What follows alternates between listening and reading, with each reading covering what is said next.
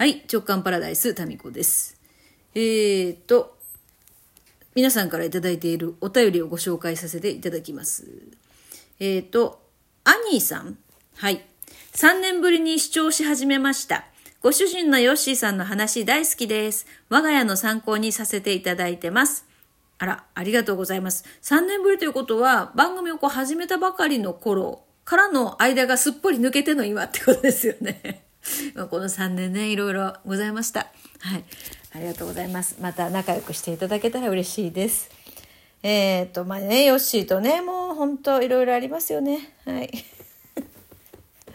本当ね。そうだ、11月22日はさ、いい夫婦の日でしたね。そう、いい夫婦の日といえばさ、あのーそうそう、結構その報道されてたんだけど、その11月22日にね、入籍する人が結構多くて、まあ忘れないでしょうからね、いい夫婦の日にしとけばね。で、その、この1年間に入籍した人たちの出会いの場は一体きっかけは何だったのかっていうね、そういうデータがありまして、で、それでですね、職場っていうのが25%。で、それと全く同じパーセンテージ、25%で、なんと、このマッチングアプリっていうのが入っていることに非常に驚いたんです。だからマッチングアプリと職場での出会い、これで半分を占めてるわけですよね。びっくりしましたね。やっぱり時代ですね。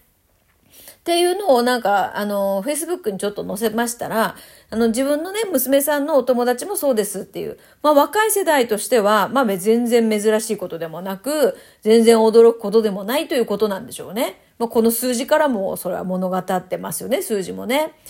いや、でもどうですか、この昭和世代の皆様、もしくは平成もちょっといらっしゃるかもしれませんが、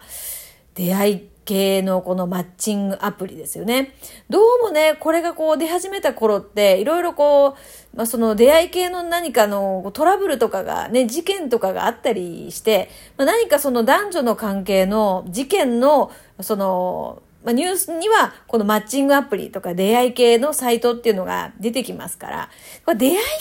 サイトとさ、マッチングアプリっていうのはさ、違うんだろうね、きっと。今、ごっちゃになってる自分に気がつきました。なんかいろいろその昭和世代の私たちが、えー、どうもなんかちょっと不安だなって思うのって、出会い系サイトですよね。マッチングアプリっていうのは、あの、私も詳しくないんですね。まあ、まあ、それは使ったことがないから。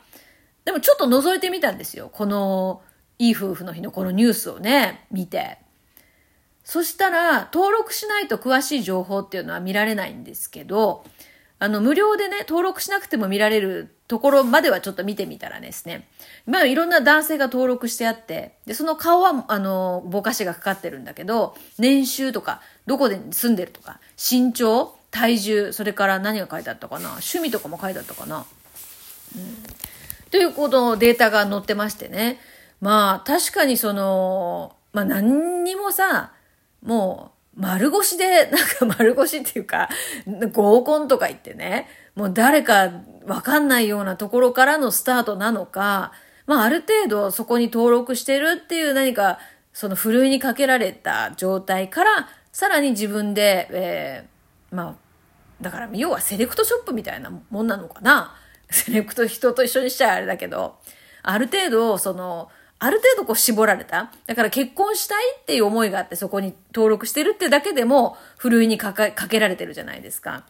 というふうにね、まあリスクをなるべく減らす。まあリスクっていうのはもう全く自分のタイプじゃないとか、条件に合わない人とは、その恋愛をしない、発展しないっていうリスク、発展していくことで、結局時間がもったいないっていうリスクですよね。まあだからあれだ。あの、タイパタイパですよ。もうタイムパフォーマンスってやつだ。タイパタイパ。ね。コスパにタイパ。うん。これなんでしょうね。で、まあ、そう、そうなのかと。で、私思ったんですよ。じゃあそのもし、その、ヨッシーとね、の出会いが、ヨッシーとの出会いが、もしこのマッチングアプリだったら、どうだったかなって考えてみたんですね。で、多分、そもそもだけど、合ってないと思いますね。だって見た目もタイプじゃなければ、なんかそのやってる仕事とかも全然そのタイプではない。NGO で海外にね、行って、まあ、僻地医療ですよね。やってるっていうのはまあ彼の専門で、今は日本で働いてますけどね。いやもうそんなのはちょっとよくわかんないし、なんかもうそんな、なんか僻地とか行きたくないしっていう。だからもう最初から弾くんですよね、私的には。だったらもう合ってないじゃないですか。で、ヨッシーにも聞いてみたんですよ。でね、もしさ、このマッチングアプリっていうね、時代に私たちが生きてたら、合ってたかなと。マッチングアプリでその出会いっていうのはあり得たかなっていう話をしたら、いや、同じ意見で。いや、そもそももしこれ AI がマッチングするとしたら、あの、マッチングされてないだろうって言われたんですよ。いや、もうごもっともで。だから AI がマッチングするっていうマッチングアプリと、AI じゃなくて自分でこうセレクトしていくっていうマッチングアプリが、まあいろいろあるみたいなんだけど、まあもし仮に AI が選ぶとしたら、絶対に合ってないと思う。もう、もう本当自信満々で言えますね。まあ AI もだし、そのなんかどんな占いで見ても合わないんですよ。だから、どうしても合わない。で、実際結婚してみても、やっぱ合わないんですよね。っていう、この25年近くですよ。だから、まあ、結局、その、タイパー、タイムパフォーマンスとかリスクをなるべく減らすっていうことになってくると、なんだろうな、まあ出会いとか、その、まあ、これと同じのがほら、あの、なんだ、YouTube のおすすめ動画が出てくるとかもそうだし、Amazon の過去に買った本にね、紐づいて、あなたこれ好きでしょみたいなのが出てくるのもそうだし、そういうふうに、こう自分の好みの幅がどんどん狭くなっていくんだろうなって思ったんですよ。確かにタイムパフォーマンスもいいし、まあ、好みが出てくるからね、あの、まあ、やっぱ好みだったよねってことになると思うんだけど、やっぱヨッシーと結婚してよかったなって思うのは、あの、全然違う、その生物が この世に存在して、同じ時を同じ家で住んで過ごしていながらですよ。もう遥か彼方の、その、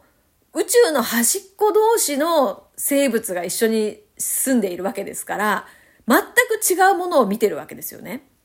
ということで、非常にストレスを感じ、非常に踏み潰したくもなり、本当にこう、じんまが出るほど嫌だって思いながらも、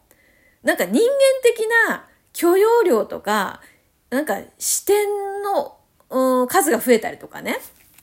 なんかそういうふうに、もう無理やり自分の人間のキャパシティを広げられたっていうところはあるかなって思うんですよ。で、これがもう、まあ好みだったらストレスもないけれども、まあ学びもない。だからどんどんちっちゃくなっていくし、狭くなっていくし、まあ夫婦ともに同じようなものの見方をするっていうことは、まあもしかしたら、こう、同じ方向に走り出した時に、まあ、良くも悪くも加速していく。で、それが危険な方だとしたら、まあ、どうなりますかね？っていうことですよね。全く違うからこそイラつくけれども、まあ、バランスが取れてるっていうことにもなるのかなっていうふうに思いましたね。うん。でさ、いい夫婦の日にさ、まあ結局まあだからまあよしで良かったのかなっていうふうには思うんですよ。まあストレスまみれでしたけれども、しつこいようだけど。結局、あのね、もうなんか許せるものが増えるんよね。もうイラつくーとか思いながらも受け入れずには、もう受け入れられないんだったらもうさ、別れるしかないわけで。まあ、そうやってちょっとずつですね、しょうがないかしょうがないか。しゃあないなっていうさ、諦めにも似た。まあ、それで、だいぶ人間丸くなったとこあると思うんですよ。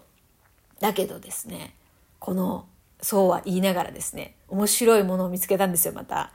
このね、マッチングアプリって、既婚者専用のマッチングアプリっていうのが多数存在するってことに気がついたんですよ。いや、これご存知の方はご存知で、利用されてる方も結構いらっしゃるみたいなんですよね。ちょろっとつぶやいたところ。すごいの。だからマッチングアプリも、どういうその既婚者でもですよ。まあ既婚者としてもお友達を純粋にこう、まあ欲しいよっていう建前でそこに登録する方と、そもそも最初からいやいやもう、あの、本能むき出しっていうね、そういうそのサイトもあったり、マッチングアプリかもあったりね、あるんだね。いや、だから面白い時代だなって思いましたね。これを利用するかどうかっていう、まあね、まあ、利用してみたい気もなきにしもあらずですけど、でもまあそんなにこう、なんかそこにかけるエネルギーがあったらもうちょっと他のことしたいなっていう思いがあったりとかね。なんかそうは言ってもこう、ときめきとか恋愛っていうのは楽しそうだけど、なんかもう今更ドロドロの恋愛とかにはなりたくないなとかさ。まあだからいろいろこう考えちゃうよね。実際使ったことがある方は、ぜひ、あの、使用リポートをお願いできればなと思います。いや、わかんないよ。どういうものなのか。うん。だけどさ、知らない世界っていうのはいろいろあるし、あの、出会いの場っていうのも本当にいろいろですね。まあなんかいろいろ、まあ、そのかタイムパフォーマンスはいいかもしれないけれども、まあだからこそのいろんなリスクとかもまあ実はね潜んでいて、まああのほら、まあ、あの、ほら、感染症の確率、確率っていうか、患者がすごく増えてるっていうデータがありますよね。性病ですね。で、こういうのはもしかしたら、やっぱマッチングアプリとかの、まあ、一概には言えないけれども、こうやって地下活動ですよ、皆さんの。放課後活動ですね。えー、課外活動ですね。が、婚外活動ですね。まあ、いろんな言い方してますけど。が、えー、多分盛んになった、あゆえの、もしかしたら裏側のこうリスクでもあるのかなと。まあ、まあ、それに加え、その、今、男性対女性だけじゃなくて、男性、男性、男性、男性女性、女性女性、まあ、いろいろこうあるじゃないですか。ね、フリーな感じで。まあ、そういうのもあるのかなと思ってます。